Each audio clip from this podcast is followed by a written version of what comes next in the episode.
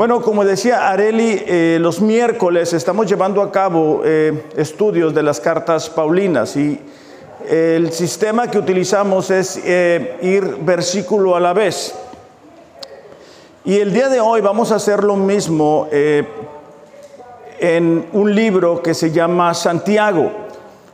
Tenemos como iglesia el lema Vida Sabia y Santiago se distingue por tener muchos conceptos acerca de la verdadera sabiduría. Entonces el día de hoy vamos a comenzar con esta carta, el día de hoy vamos a comenzar con los primeros cuatro versículos, pero antes de eso quisiera comentarles quién es Santiago, a quién le escribió esta carta, por qué escribe esta carta.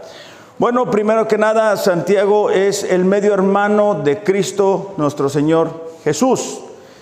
Eh, es interesante cuando leemos la historia porque la, familia de Jesús en, su inicio, cuando él comenzaba su ministerio, no creían en él. Pero Santiago, después de haberle rechazado y aceptado a Jesús, se vuelve un pilar de la iglesia en Jerusalén. Él llegó a ser una parte tan importante que cuando comienza la persecución, él tiene que salir huyendo junto con los demás creyentes. Él fue martirizado en el año 62 después de Cristo. También se le llegó a conocer como Santiago el Justo por su alta devoción a la justicia.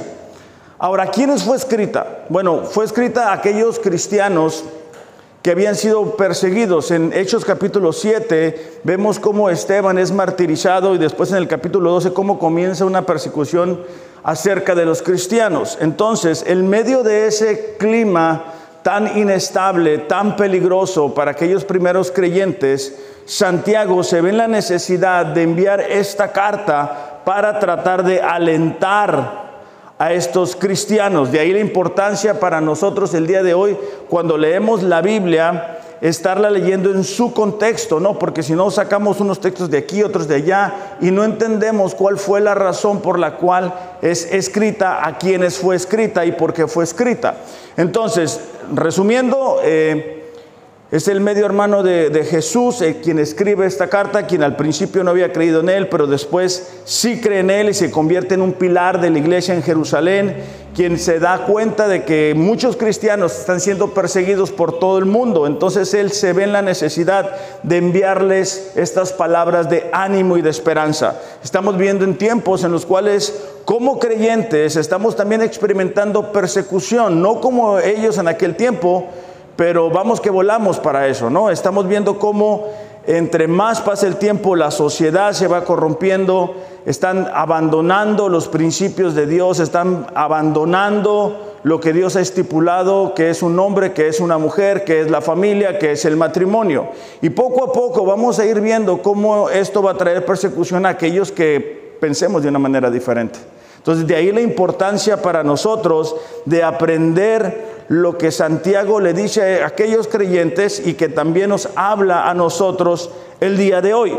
Entonces vamos a leer los primeros cuatro versículos de Santiago capítulo 1, versículos del 1 al 4. Dice así, Santiago, siervo de Dios y del Señor Jesucristo, a las doce tribus que están en la dispersión, saludos.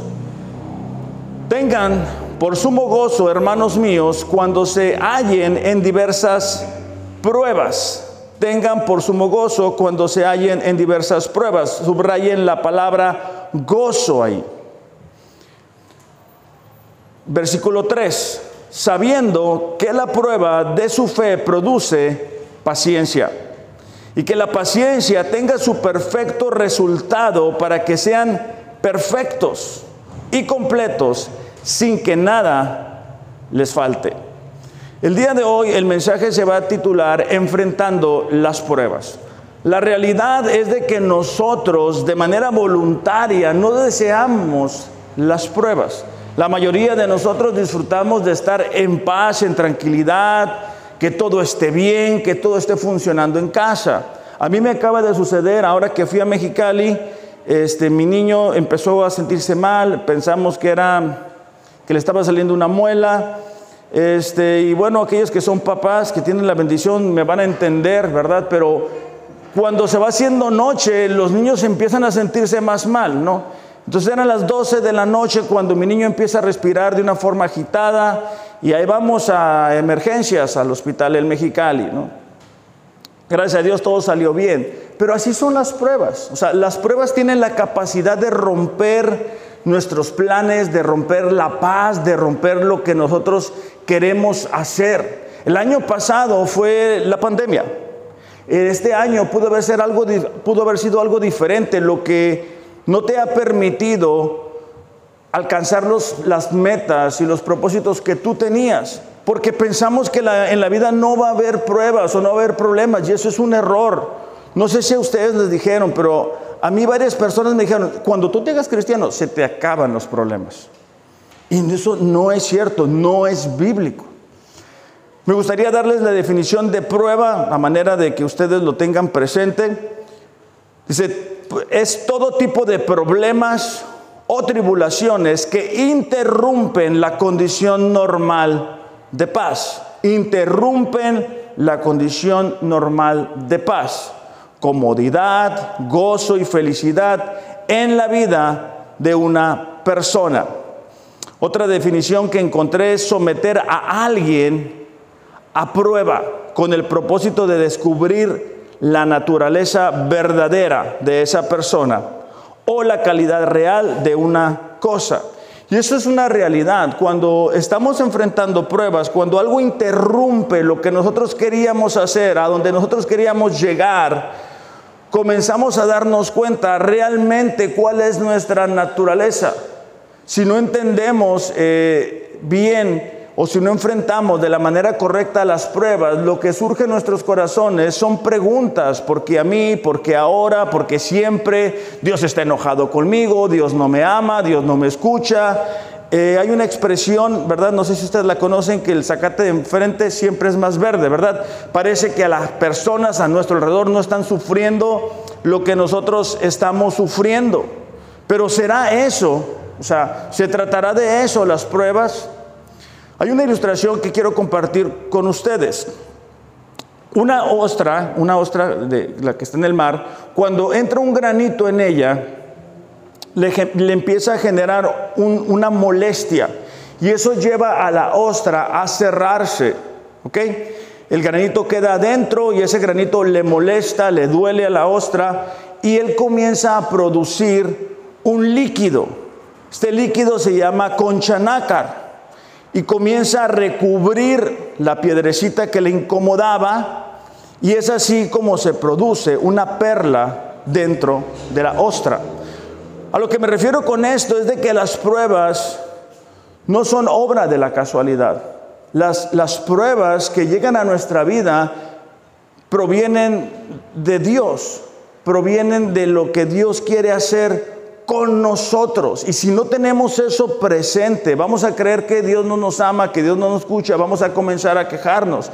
Hemos leído en muchas ocasiones cómo el pueblo, de Israel, de salir de Egipto a, a la tierra prometida, eran ocho días y duraron 40 años. ¿Por qué? Porque cada prueba, cada desafío que venía a sus vidas, ellos no lograban superarlo. Ellos no, no lograron tener la sabiduría suficiente para hacerle frente a aquellas situaciones. Nosotros no queremos durar 40 años en el desierto. Nosotros no queremos durar 40 años para tener un buen matrimonio. Nosotros no debemos de esperar 40 años para tener una buena relación con nuestros hijos.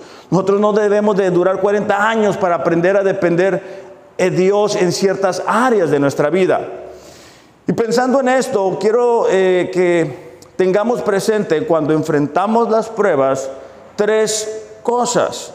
Y la primera de ellas es la actitud. Santiago 1.2 dice, tengan por sumo gozo, hermanos míos, cuando se hallen en diversas pruebas. La actitud es la manera de estar alguien dispuesto a comportarse o actuar sin importar las circunstancias. Es la manera que alguien esté dispuesto a comportarse o actuar sin importar las circunstancias. Santiago está diciéndole a los creyentes de aquel tiempo y a nosotros que cuando enfrentamos las pruebas es muy importante que cuidemos nuestra actitud. Los que tenemos la bendición de tener hijos sabemos que muchas veces damos una indicación a nuestros hijos y lo hacen, pero lo hacen de mala gana, lo hacen porque lo tienen que hacer. No estoy tirando pedradas a los hijos, ¿verdad? Pero esa es la verdad. Y entonces ya no se cumple el propósito. ¿Por qué? Porque nosotros queremos ayudarlos a que sean organizados, queremos ayudarles a que sean respetuosos, queremos ayudarles a que tengan este, todo bien acomodado en, casa, que no cometan los errores que nosotros tenemos, que hacemos. Pero es increíble, ¿verdad? Pero, fíjense, mi, niño de dos años, bueno, ayer, antier cumplió dos años, este, ya tiene un tiempo de un tiempo para acá que ha comenzado a desafiarnos un poquito más. Entonces, este, el otro día agarró la comida, voltea y me mira y la tira. Te digo, levanta eso. No. Levántalo, Alejandro. No. Entonces, bueno, lo agarré, lo discipliné de una forma que yo tengo. Y le di un tiempo y sale. Le digo, levántalo. No. Otra vez, la misma operación, para la tercera, cuarta vez, salió chiquito, bueno, lo van a conocer chiquito pero picoso, ¿verdad? Salió así como, como yo, ¿verdad? Así con esto así, molesto, agarró lo, lo que tenía que levantar, lo levantó y lo puso así. Y yo dije, así no es. Pero ¿cuántas veces nosotros al enfrentar una prueba tenemos actitudes como, como las de un niño? Es decir, lo voy a enfrentar porque lo tengo que enfrentar, Dios. Lo voy a hacer porque no me dejaste otra alternativa. Pero no porque yo quiera. No porque confíe en ti. No porque crea que es lo mejor. Por eso es que Santiago dice, ¿sabes qué? Tienes que tener la actitud correcta cuando enfrentes las pruebas. Cuando recién conocí a Mariel, este, económicamente no estaba muy bien. No es que ahorita esté muy bien, pero estaba es peor. Y en Mexicali, si tú no tienes aire acondicionado y si no tienes un raspado, no puedes sobrevivir, ¿verdad, Eduardo? No puedes, es, es, es, es un lugar ahí muy, muy terrible. Entonces, pero yo no tenía la economía, o sea, ahora que lo pienso, digo, qué vergüenza, porque yo no tenía la economía, ni siquiera a veces para invitar a Mariel un raspado.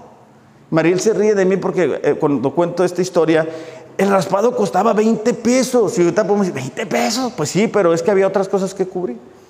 Entonces íbamos al raspado, Mariel y yo. Yo la verdad tengo que aceptar, ¿eh? Muy avergonzado, porque estábamos compartiendo el raspado los dos. ¿ah? Gracias a Dios nos daban dos popotes de perdida. Y, y la actitud de Mariel era la mejor. O sea, ella estaba contenta, ella estaba feliz. Yo creo que le damos poquita pena al del raspado porque nos echaba más juguito después, porque ya nos miraba, ¿no? Ya, ya, ves que le chupas y, ya es el puro hielo, pues va.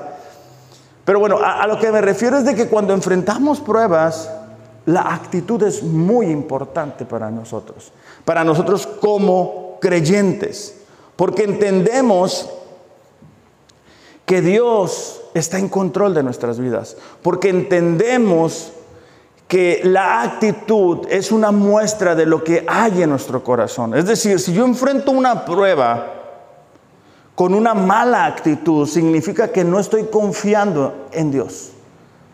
el, episodio que te contaba de, que el niño se me puso malo y que lo tuve que llevar a emergencias y todo el, cuento, eh, surge en un momento que yo estaba platicando con alguien y, y me decía, es alguien que no cree en el Dios que nosotros creemos y me decía, ha, habido momentos en los cuales no sientes a Dios. Digo, sí, muchos momentos no he sentido a Dios. Entonces significa que Dios no está contigo. No, eso no significa eso. Digo, porque yo puedo creer que estoy delgado, pero no estoy delgado. O sea, es mi pensamiento. Y yo decidí hace, creo que más de 10 años, creer en Dios. Entonces, cuando se viene lo de llevar al niño y, para acá, y, el pediatra, y van para acá, y una inyección, y un medicamento, yo tuve que cuidar mucho mi actitud, porque acababa de hablarle a alguien acerca de lo que yo creía.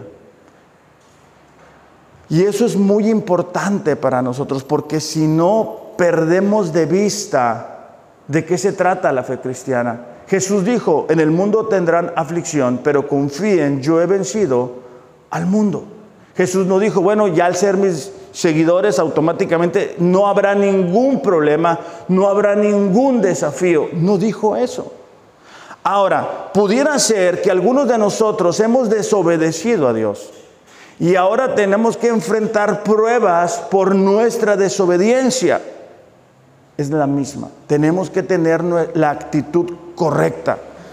Porque si yo tengo la actitud correcta, si yo digo, bueno, estoy aquí porque he desobedecido a Dios, yo tengo que tener la actitud humilde, ¿verdad? De poder reconocer, eh, yo soy el que está fallando. Dios no ha faltado a sus promesas, ok, pero voy a tener la actitud correcta. Va a venir como resultado un cambio en mí.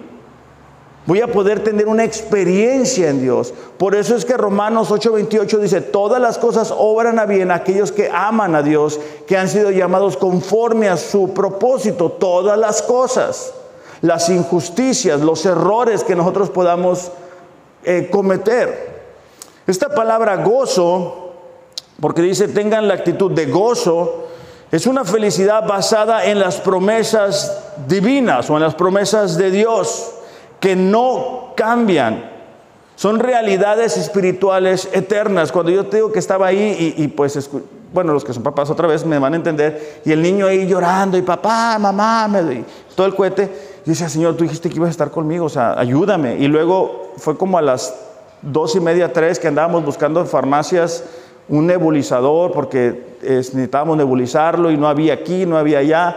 Entonces son momentos difíciles, son momentos complicados cuando tú ves que un ser querido está sufriendo. Pero bueno, pudiera ser una prueba en el área económica, pudiera ser eh, una prueba, un hijo, un diagnóstico no muy bueno, hablando médicamente. Cualquiera que sea la prueba, nosotros debemos de tener una felicidad, felicidad, perdón, que está basado en las promesas de Dios. Por ejemplo, Dios dice, ¿verdad? Siempre estaré contigo. Supliré las necesidades que ustedes tengan conforme a las riquezas en Cristo Jesús. Entonces, hay muchas promesas que Dios nos ha entregado en su palabra. Y estas deben de producir en nosotros una felicidad que no está basado en las circunstancias. Es decir, si las cosas funcionan bien, estoy bien. Si las cosas no están funcionando bien, no estaré bien. El gozo es una conciencia de bienestar experimentada por la persona que sabe que todo está bien en su vida gracias a su relación con Dios. El gozo no es el producto de las circunstancias favorables. Ahora, el gozo no es algo que tú y yo podemos producir. O sea, no es como que digo, bueno, voy a tener gozo. No, no funciona así. Gálatas 5:23, ¿verdad? Habla de los frutos del Espíritu Santo, es decir, lo que el Espíritu Santo hace en la obra, en la perdón, en la vida de un creyente que tiene una relación diaria con Dios. Por eso es que todas las semanas les decimos, hay que leer la Biblia en un año, hay que leer la Biblia en un año, hay que leer la Biblia en un año, porque a través de la lectura de la palabra nos podemos dar cuenta del carácter de Dios, de la manera que Dios ha tratado con diferentes personas en diferentes momentos. Cuando nosotros oramos a Dios lo que hemos leído, podemos experimentar de ese fruto en nosotros, el fruto del Espíritu Santo. Entonces, ¿Qué pasa cuando no, no tenemos ese gozo? Bueno, comenzamos a perder las oportunidades que Dios nos da. O sea, Dios desea que tú y yo podamos entender que las pruebas Dios las trae a nuestra vida para que podamos ir reflexionando acerca de cuál es nuestra actitud.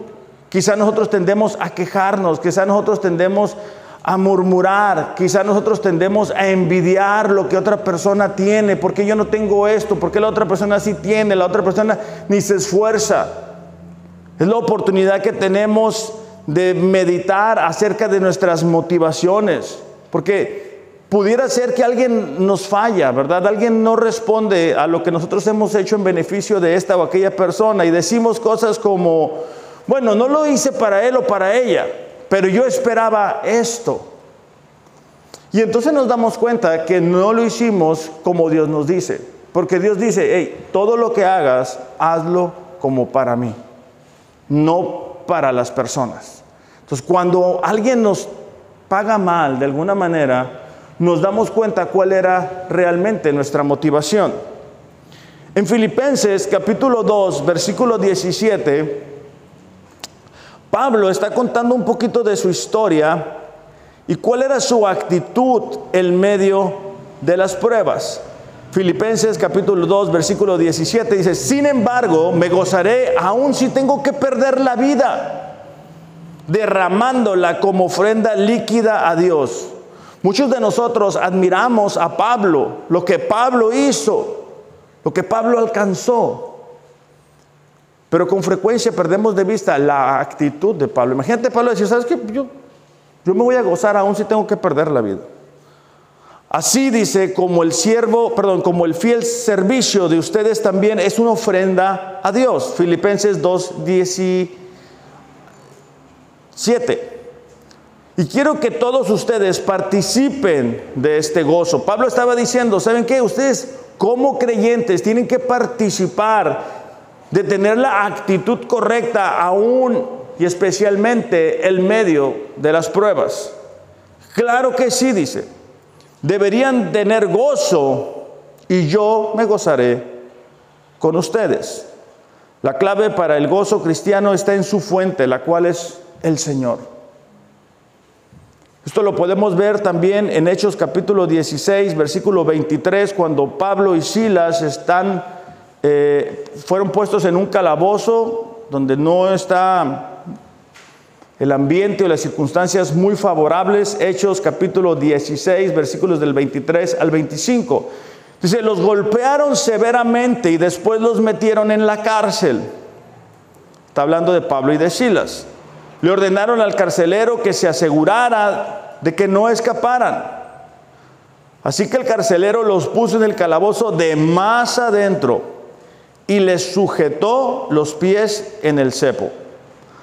Alrededor de la medianoche, Pablo y Silas estaban orando y cantando himnos a Dios y los demás prisioneros escuchaban.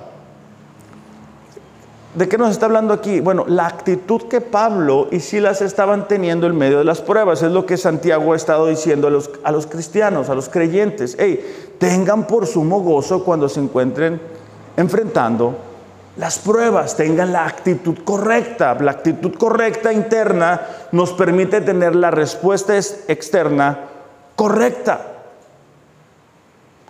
Ahora, tenemos que tener cuidado porque hay veces que Dios permite que lleguen a nuestras vidas la prueba de la abundancia. Es decir, cuando todo está bien. Cuando en el trabajo nos está yendo bien.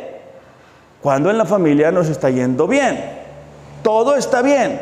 Y cuando todo está bien, la mayoría de personas dejan de leer la Biblia, dejan de orar, dejan de buscar a Dios. ¿Por qué? Todo está bien.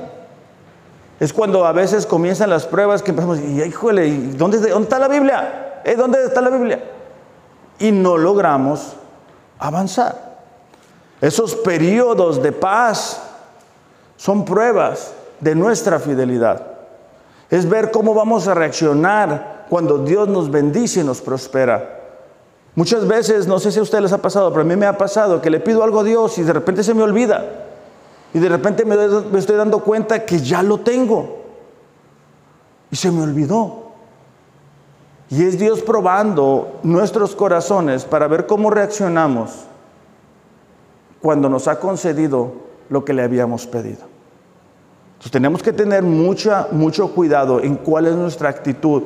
No deberíamos de tener una actitud de arrogante, de orgullo, de bueno, pues yo soy, yo soy quien soy y bueno, leo la Biblia cada vez que yo creo que debo de leerla, oro en caso de emergencia únicamente, es como si tuviéramos, el, ¿cómo se llama? El, extinguidor, ¿verdad? Y únicamente se rompe en casos de emergencia, pero no hacemos de una vida devocional algo común en nuestras vidas. Bueno, entonces lo primero que necesitamos de recordar, de acuerdo a lo que Santiago nos está diciendo, es cuidar la actitud. Santiago capítulo 1, versículo 2 dice, continúa diciendo, tengan por sumo gozo, hermanos míos, cuando se hallen en diversas pruebas. Y esa es la segunda verdad. Las pruebas son diversas. Las pruebas son diferentes para una persona que para otra persona. Las pruebas no todo el tiempo van a venir en la misma presentación. Es decir, no todo el tiempo Dios va a permitir que venga el mismo tipo de pruebas. A veces son pruebas económicas, a veces son pruebas físicas, en el matrimonio, en el trabajo.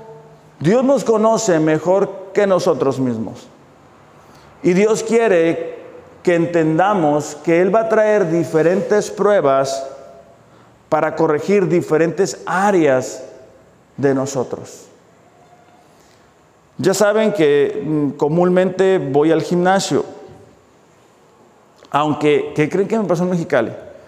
Voy a Mexicali, ¿verdad? Voy a saludar a unas personitas que queremos allá. Y le, dicen, le dicen a Mariel, oye Mariel, ya deja de pasarle los kilos al Alex. Yo dije, ah, qué buena onda que le dijo delgadita. Y ya que me estaba subiendo el carro, o sea que me dijo gordo. Y le hablé, oye, le dije, nada más para aclarar, o sea, me dijiste gordo. No, que no sé qué, que panel.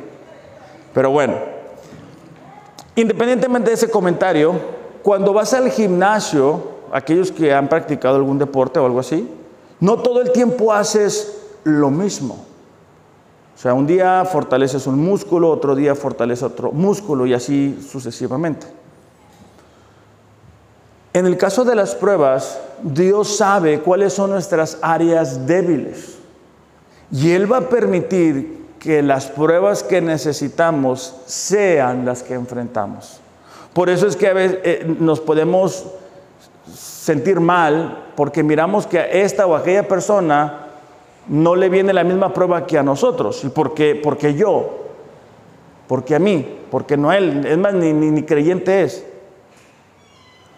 Primera de Pedro, capítulo 1, versículos 6 y 7. Pedro también le, escribe a cristianos que estaban siendo perseguidos por su fe. Ellos estaban siendo perseguidos porque eran acusados de los daños que habían sido en, en aquel tiempo, en la cultura. Dice, en lo cual dice, ustedes se regocijan grandemente. ¿De qué? De la salvación que tenemos en Cristo Jesús. Aunque ahora por un poco de tiempo es necesario, fíjate esa, esa parte, es necesario, sean afligidos en diversas pruebas. Es necesario. Todos conocemos a creyentes que tienen años de creyentes, pero no necesariamente los vemos avanzando porque posiblemente no logren sacar el mayor provecho de las diversas pruebas. Entonces, pues ahora sí que como, como yo en la escuela, ¿verdad? Pasamos de panzazo, pero no necesariamente sacamos lo mejor que esa prueba tenía. Versículo 7. Para que la prueba de la fe de ustedes, más preciosa que el oro que perece, aunque probado por fuego, sea hallada que resulta en alabanza, gloria y honor en la revelación de Jesucristo. Básicamente lo que sucede con estas diversas pruebas es que sale a la luz nuestras áreas débiles. Cuando enfrentamos algo, nuestro sistema automático reacciona de alguna forma. O sea, cuando alguien nos habla y nos cuenta de un problema, casi casi en automático, cada uno de nosotros reacciona de una forma distinta. Si estamos bien, bien metidos con Dios, vamos a reaccionar de una forma. Si no hemos leído la Biblia últimamente, si no hemos orado, vamos a reaccionar de otra forma. Entonces, eso sale, es evidente. Y si quieres tomar nota de esto, la próxima vez que enfrentes una prueba, Dile a tu esposa, dile a tus hijos o dile a tu esposo que vean o que escuchen tus palabras. O tú mismo escucha tus palabras. Porque de la abundancia del corazón habla la boca. Entonces cuando hay una mala noticia, hay una situación, vamos a tender a decir lo que es nuestro corazón. Ay, otra vez, no puede ser, todo por tu culpa, las cosas no cambian. Es lo que surge. En cambio, si reaccionamos diciendo, ¿sabes qué? Dios nos va a ayudar. Vamos a, vamos a, vamos a confiar en Dios. Te vas a dar cuenta realmente que hay aquí adentro. Realmente te puedes dar cuenta, a lo mejor, ¿sabes qué? He descuidado mi relación con Dios. He echado todos los kilos a la chamba. Es bueno trabajar, es bueno eh, dar, eh, proveer para casa, pero quizá quizá eh, estoy descuidando mi relación con Dios. Y nuestros hijos lo ven, nuestros vecinos lo ven, nuestros compañeros del trabajo, ¿verdad? Cuando enfrentamos una prueba, van a estar escuchando, van a estar viendo cómo reaccionamos. Entonces, las pruebas en su diversidad duran diferente tiempo, porque, porque Dios Dios es bueno y Dios es misericordioso y Él sabe cuánto tiempo podemos soportar una u otra prueba. Entonces deberíamos de considerar esto, ¿verdad? Cómo son diferentes. En Lucas capítulo 22, versículo 31 al 34, me llama la atención porque va, va a describir lo que muchas veces no sucede. Por cierto, me gustó, me gustó mucho las alabanzas hoy, ¿eh? muy, bonito, muy bonito. Y, se, siente, se siente suave, ¿verdad? Estarle cantando alabanzas a Dios. Pero, fíjate lo que va a pasar aquí. Es Jesús hablando con Pedro. Lucas 22, 31. Simón, Simón, mira que Satanás, dice, los ha reclamado a ustedes para zarandearlos como a trigo. O sea, les iba a pegar una sacudida de las buenas. Aunque Satanás había pedido por todos, Jesús está hablando con Pedro. Pero yo rogado por ti, dice, para que tu fe no falle. Y tú, una vez que hayas regresado, fortalece a tus hermanos. Versículo 33. La respuesta de Pedro, Señor, le dijo, estoy dispuesto a ir a donde vayas, tanto a la cárcel como a la muerte. ¿Cuántas veces, verdad, nosotros decimos, Señor, te amamos, Señor? Lo que venga, Padre. No voy a volver a dudar de ti. Dios nos responde una oración y decimos, Señor, todo lo que tengo, todo lo que soy es tuyo. O le hacemos una promesa a Dios, si me concedes esto, Dios, yo voy a hacer aquello. Gracias, Señor. Pero luego se nos olvida. Al calor de la prueba, se nos olvida. Se nos olvida que lo que tenemos y lo que somos es de Dios. Se nos olvida el otro día eh, eh, íbamos, no sé dónde, mí y yo, y casi se me salen las lágrimas porque ella ya tiene seis años y ella ya sabe que yo estuve en prisión. Entonces me dice, papá, ¿pero qué hiciste? Y pues bueno, yo ahí traté de, como dice mi mamá, ¿verdad? De marearla. Y le dije, no, pues es que yo me porté mal, es que yo... Pero, pero ¿cómo? O sea, pero, ¿cómo? O sea, fue por internet. No, le dije, yo creo que en ese tiempo no se usaba el internet todavía. Entonces, pero entonces, ¿cómo eres pastor de una iglesia? Si tú hiciste eso. Entonces yo empecé a cranear. Entonces ya, como pude, pasando saliva, dije, es que Dios es bueno, mi amor. Y Dios nos perdona. Fíjate el versículo 34. Pero Jesús le dijo, te digo Pedro, que el gallo no cantará hoy hasta que tú hayas negado tres veces que me conoces. Tres veces. Y es lo que muchas veces nos sucede. Al calor de una prueba, ¿verdad? ay, hacemos una transita, nadie se va a dar cuenta. ¿Qué estamos haciendo? Estamos negando nuestra fe en Dios. Cuando no hacemos lo que nos corresponde económicamente, ¿qué estamos haciendo? Diciendo, no confío en Dios para suplir en mis necesidades. Cuando no tengo un buen testimonio delante de la gente, sobre todo de los no creyentes, ¿qué estoy haciendo? Estoy negando que confío en Dios. Estoy negando que Dios puede proveer para mis necesidades. Estoy negando que Dios está conmigo, que Dios me protege. Por eso es que tienen que ser diversas porque Dios está trabajando en cada uno de nosotros de una forma distinta. La tercera verdad, y con esto ya voy a terminar, es que hay un propósito para las pruebas. Hay un propósito. Santiago 1, 3 y 4 dice, sabiendo, subrayen esa palabra, otras versiones dicen entendiendo, sabiendo que la prueba de su fe, de su fe perdón, produce paciencia. Que la paciencia tenga su perfecto resultado para que sean perfectos y completos sin que les falte nada. Al principio te decía que teníamos que cuidar nuestra actitud. Por eso Santiago dice, tengan por sumo gozo cuando se encuentren enfrentando diversas pruebas. ¿Cómo podemos tener esa actitud? Bueno, recordando que hay un propósito. O sea, Dios no busca destruirnos. Dios no busca poner pruebas en el camino para que caigamos y entonces podernos castigar. Dios está formándonos a cada uno de nosotros, haciéndonos a la imagen de Cristo Jesús. Todos quisiéramos, ¿verdad? Cuando leemos los evangelios, ser como Jesús, orar por las personas y que sanen, orar por las personas y que salgan demonios tener la compasión de Jesús, la autoridad, la influencia. Pero luego el proceso para llegar a ese punto no es del todo agradable, porque muchas veces estamos viviendo o satisfaciendo más la carne, duramos más tiempo en el celular que leyendo la Biblia.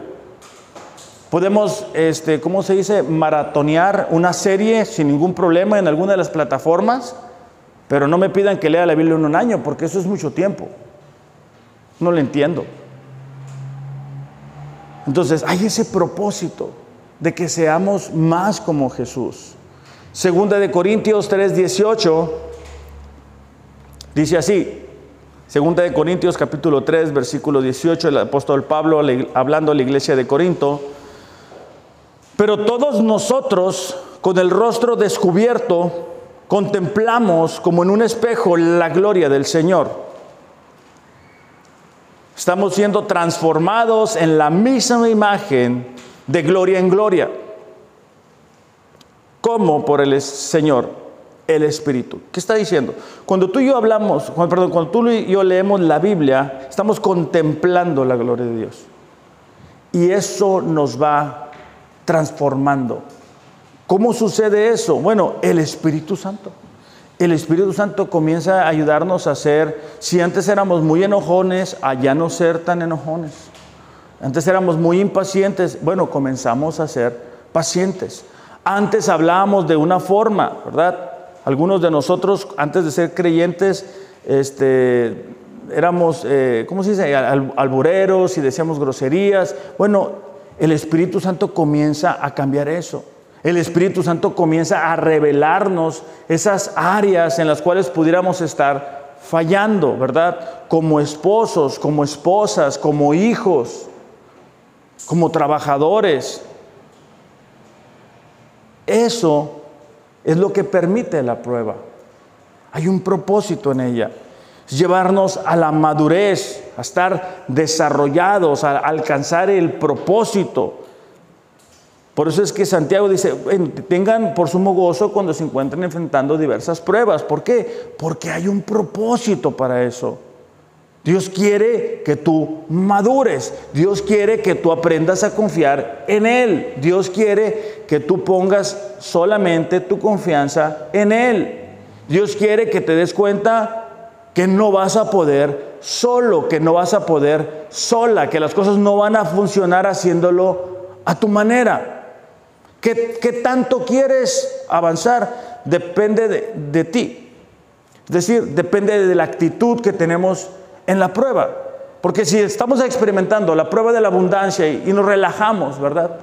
Hacemos las cosas a nuestra manera, empezamos a desobedecer, por la misericordia de Dios no nos pasa algo. Entonces seguimos más tiempo adelante con nuestra desobediencia. Hasta que de repente se nos hace bolas el engrudo y ya tenemos una bola de problemas. Aún en eso necesitamos aprender a madurar. No podemos, no debemos de enfrentar cada prueba con la misma actitud. Ya se está acabando el 2021. El 2020, algunos nos, justificábamos, ¿verdad? Ah, pues que fue la pandemia, que fue bien difícil, que no sé qué. Bueno, ya otro año se está yendo. ¿Qué tanto hemos madurado como creyentes? ¿Qué tanto hemos madurado como esposos, esposos? ¿Qué tanto más nos parecemos a Cristo Jesús? Dice Efesios, amen a sus esposas como Cristo Jesús amó a la iglesia y se entregó por ella, se sacrificó por ella.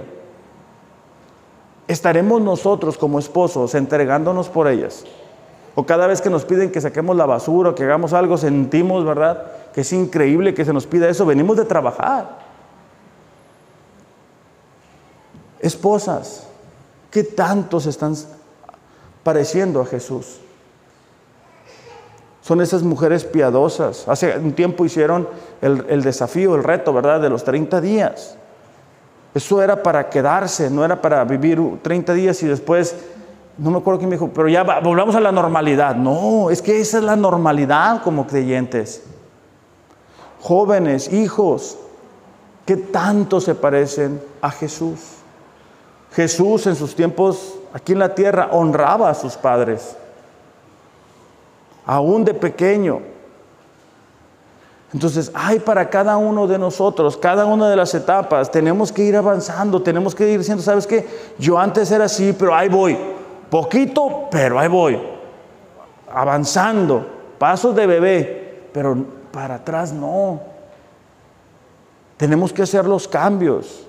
Es lo que Santiago les está diciendo a, aquellas personas que van a recibir la carta. Hey, tengan, tengan la actitud correcta, hay un propósito. Dios los quiere llevar a que ustedes sean maduros, sean fuertes. Cuando necesitamos un consejo, ¿con quién vamos? No vamos a ir con la persona inmadura. O no deberíamos ir con una persona inmadura, mucho menos con alguien que no es creyente. Tú quieres alguien que, que, ya cruzó la prueba que tú estás enfrentando. Tú quieres que alguien te hable del otro lado y te diga, ¿sabes qué? Sí se puede. Por eso es que cuando miramos las historias de la Biblia, nos emocionamos porque decimos, wow, qué impresionante lo que Dios hizo con David, con Moisés, con Abraham. Primera de Corintios capítulo 3, versículo 1, ya estoy terminando, dice, Hermanos, no pude dirigirme a ustedes como espirituales, sino como inmaduros, apenas niños en Cristo. Les di leche porque no podían asimilar alimento sólido, ni pueden todavía. Versículo 3. Pues aún son inmaduros. Mientras haya entre ustedes celos, contiendas, ¿Acaso no son inmaduros? ¿Acaso no se están comportando según los criterios meramente humanos? Entonces, Pablo le estaba diciendo a los corintios, hay, hay tanto en Dios, hay tantas enseñanzas tan profundas, pero no logró sacarlos de la tabla del uno ¿Por qué? Porque son inmaduros. ¿Por, qué? Porque viene una situación y no somos capaces de decir, bueno, yo quiero hacer esto, pero Dios me dice hacer esto. Los tiempos cambian, las culturas cambian, pero la palabra de Dios no cambia. O sea, tenemos que aprender a hacer a un lado mis pensamientos, mis ideas, lo que yo quiero decir. A ver, vamos a ver qué dice Dios. O sea, ¿qué dice? ¿Qué es lo que tengo que hacer yo como esposo? A ver, vamos a ver. ¿Qué hacemos con nuestros hijos? Vamos a ver. ¿Qué vamos a hacer? ¿Qué hacemos con el dinero? Aquí dice, ¿cómo le hacemos? ¿Cómo enfrentamos este desafío, esta prueba? Ya no voy a alcanzar a leerlo, pero en Hebreos 5:11 habla de que hay personas que tienen ejercitados eh, los dones espirituales. ¿Por qué? Porque los ponen en práctica cuando vienen las pruebas. O sea, lo que está aquí es para decir, ¿sabes qué? Viene esta situación, la actitud, la actitud de gozo, la actitud de confianza en Dios. Vienen diversas pruebas, por eso es que cuando, bueno, hay veces, ¿verdad? Eh, en nuestras vidas, que cuando no nos llueve, nos llovizna. ¿Por qué? Porque Dios está queriéndonos transformar. Dios no nos quiere destruir. Dios quiere que cuando tú y yo encontremos a personas no creyentes, ellos puedan ver a Cristo Jesús. No se trata de nuestra comodidad, no se trata de nuestros sueños, no se trata de nosotros, se trata de Él. Se trata de darle honra y gloria a Él. Se trata de que más personas lo puedan conocer a Él. No estamos aquí para alcanzar nuestros sueños, no estamos aquí para andar comprando carros nuevos y casas más grandes y terrenos más grandes. No se trata de eso. Eso es un instrumento únicamente que Dios puede utilizar. Se trata de que cada día seamos más como Él. Que la gente al vernos lo puedan ver a Él. Entonces, iglesia, enfrentando las pruebas es algo que vamos a hacer hasta que Jesús vuelva o hasta que nosotros vayamos con Él. Reflexionemos acerca de nuestra actitud en medio de ellas. Reflexionemos que muchas veces van a ser diversas y sobre todo, concentrémonos en esto. Tienen un propósito, el llevarnos a la madurez. Vamos a orar. Padre, te damos gracias en esta mañana. Señor, gracias porque tu palabra tiene el, el, poder y el potencial de darnos esperanza. Algunos de nosotros, Señor, el día de hoy estamos enfrentando pruebas que no hubiéramos querido enfrentar. Te pedimos, Señor, que podamos tener la actitud correcta, una actitud de confianza en ti, una actitud de humildad delante de ti. Señor, entendemos que las pruebas van a presentarse de diferente manera, pero te damos gracias porque tú quieres usarlas con un propósito, que logremos ser maduros, que logremos ser más como Cristo Jesús. Te pido, Padre, en esta mañana que estas tres verdades puedan afirmarse en nuestros corazones ya sea para la prueba del presente o la prueba del futuro, podamos creerlas, abrazarlas y vivirlas. Y que de esa manera te demos honra y gloria. En el nombre de Jesús. Amén. Iglesia, que tengan un excelente, excelente domingo. Pongamos en práctica lo que hemos visto el día de hoy. En la semana vamos a estar subiendo a nuestras redes cuál va a ser el texto del siguiente domingo para que ustedes lo puedan ir leyendo en casa y, y de alguna manera estar preparados. Excelente, excelente domingo. Los amo, pero Dios les ama más. Gracias.